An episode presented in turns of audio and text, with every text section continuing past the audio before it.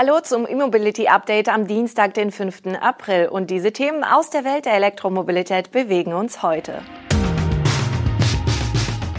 Tesla Auslieferungsrekord im ersten Quartal. Herz kauft 65.000 Polestar, Kia Niro EV in zweiter Generation, BYD beendet Verbrennerproduktion und 86% Elektroanteil in Norwegen.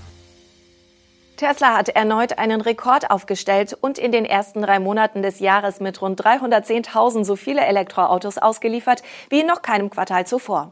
Das zweite Quartal beginnt allerdings mit Schwierigkeiten. Schauen wir zunächst auf die erreichten Zahlen. Von den genannten Auslieferungen entfielen rund 295.000 Einheiten auf die kleineren Baureihen Model 3 und Model Y. Rund 15.000 Verkäufe gingen auf das Konto der größeren Model S und X. Produziert hat Tesla in den ersten drei Monaten des Jahres rund 305.000 Fahrzeuge.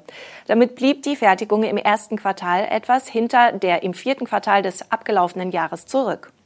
Das dürfte an der Produktionspause durch den Lockdown in Shanghai gelegen haben. Sonst hätte Tesla vermutlich auch bei der Produktion ein neues Rekordquartal erreicht. Dennoch ist Tesla mit über 300.000 gebauten und ausgelieferten Fahrzeugen auf einem guten Weg. Zum Vergleich, im ersten Quartal des Vorjahres waren es nur 185.000 Auslieferungen. Zudem laufen in Shanghai Erweiterungsarbeiten und die beiden neuen Gigafactories in Austin und Grünheide werden im Laufe des Jahres ebenfalls für weitere Zuwächse bei der Produktion und folglich den Auslieferungen sorgen. Eine Prognose für das laufende Jahr gibt Tesla im aktuellen Produktionsbericht übrigens nicht an. Am 20. April wird Tesla nach Börsenschluss auch die Geschäftszahlen für das erste Quartal vorstellen. Dann ist auch mit einer Aussage über den weiteren Jahresverlauf zu rechnen. Das zweite Quartal beginnt für Tesla allerdings mit Schwierigkeiten. Die pandemiebedingte Produktionspause in Shanghai dauert weiter an.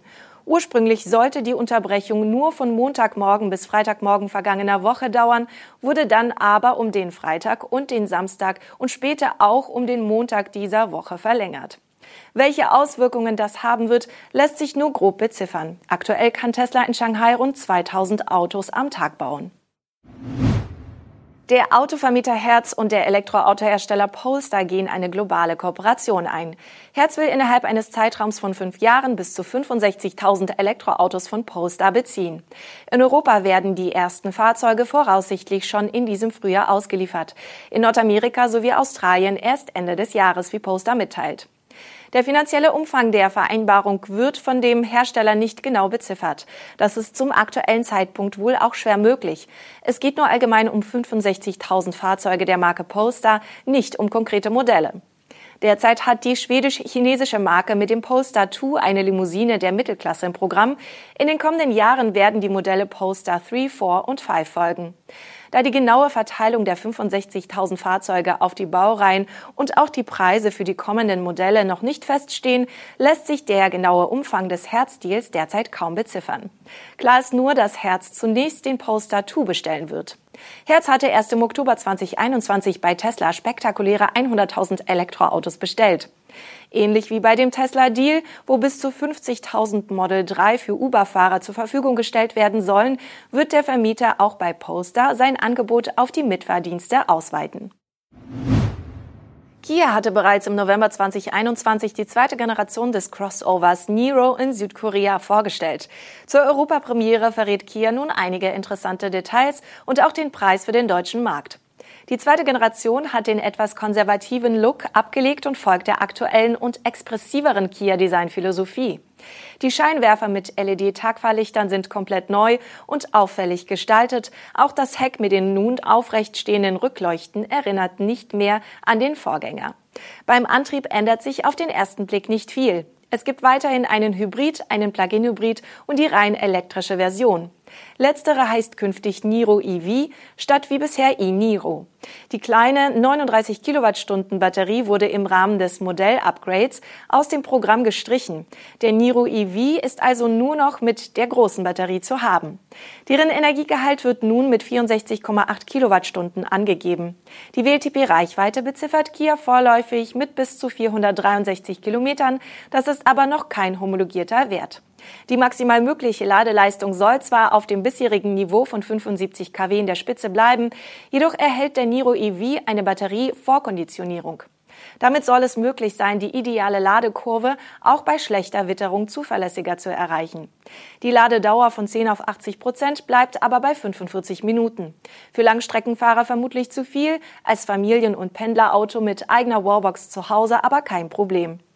Wie im EV6 wird die Vorkonditionierung an die Routenführung im Kia Navi gekoppelt sein. Ein manuelles Starten ist nicht vorgesehen. Der Niro EV kostet in Deutschland mindestens 39.990 Euro vor Abzug des Umweltbonus. Für Kunden bleiben also 30.420 Euro übrig. Der Plug-in-Hybrid ist mit 36.990 Euro eingepreist. Nach Förderung liegt er bei rund 29.500 Euro. Bestellt werden können die neuen Niro-Modelle der zweiten Generation ab sofort. Ausgeliefert werden sie ab dem Sommer. BYD produziert ab sofort nur noch Elektroautos und Plug-in-Hybride. Ohne große Ankündigung hat der chinesische Hersteller die Produktion der Benziner bereits eingestellt. Der letzte reine Verbrenner lief bereits im Februar vom Band. Wie BYD erst jetzt mitteilt, habe man im Einklang mit den strategischen Entwicklungsanforderungen die Produktion von Kraftstofffahrzeugen eingestellt. Im Automobilbereich will sich der Hersteller laut der Börsenmitteilung nur noch auf das Geschäft mit den sogenannten New Energy Vehicles konzentrieren, also mit Plug-in-Hybriden und rein elektrisch betriebenen Fahrzeugen. Zumindest auf dem Pkw-Markt ist der Schritt für den Hersteller verkraftbar.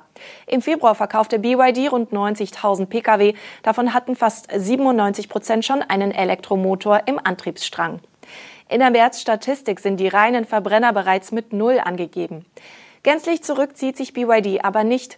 Die Benziner werden nicht nur weiterhin für die Plug-in-Hybride benötigt, zudem wird das Unternehmen weiter Verbrennerkomponenten für das After-Sales-Geschäft herstellen, um seine Service- und Garantieversprechen erfüllen zu können.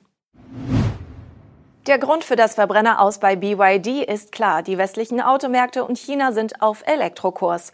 Aus Norwegen wurde jetzt ein neuer Rekordwert gemeldet. Dort waren 86,1 Prozent aller Pkw-Neuzulassungen im März rein elektrisch.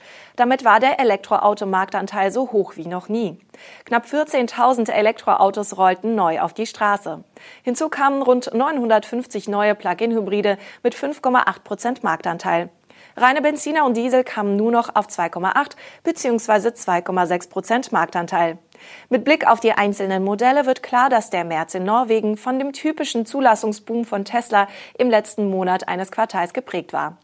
Auf das Model Y entfielen rund 3300 Neuzulassungen, knapp 1700 erreichte das Model 3. Sowohl im März als auch im ersten Gesamtquartal folgte der VW ID3 auf Rang 3. Das war unser E-Mobility Update für heute. Wir danken Ihnen fürs Zuschauen oder Zuhören und freuen uns über Ihre Likes und Abos. Mit unserer täglichen Sendung sind wir morgen wieder für Sie da. Bis dahin.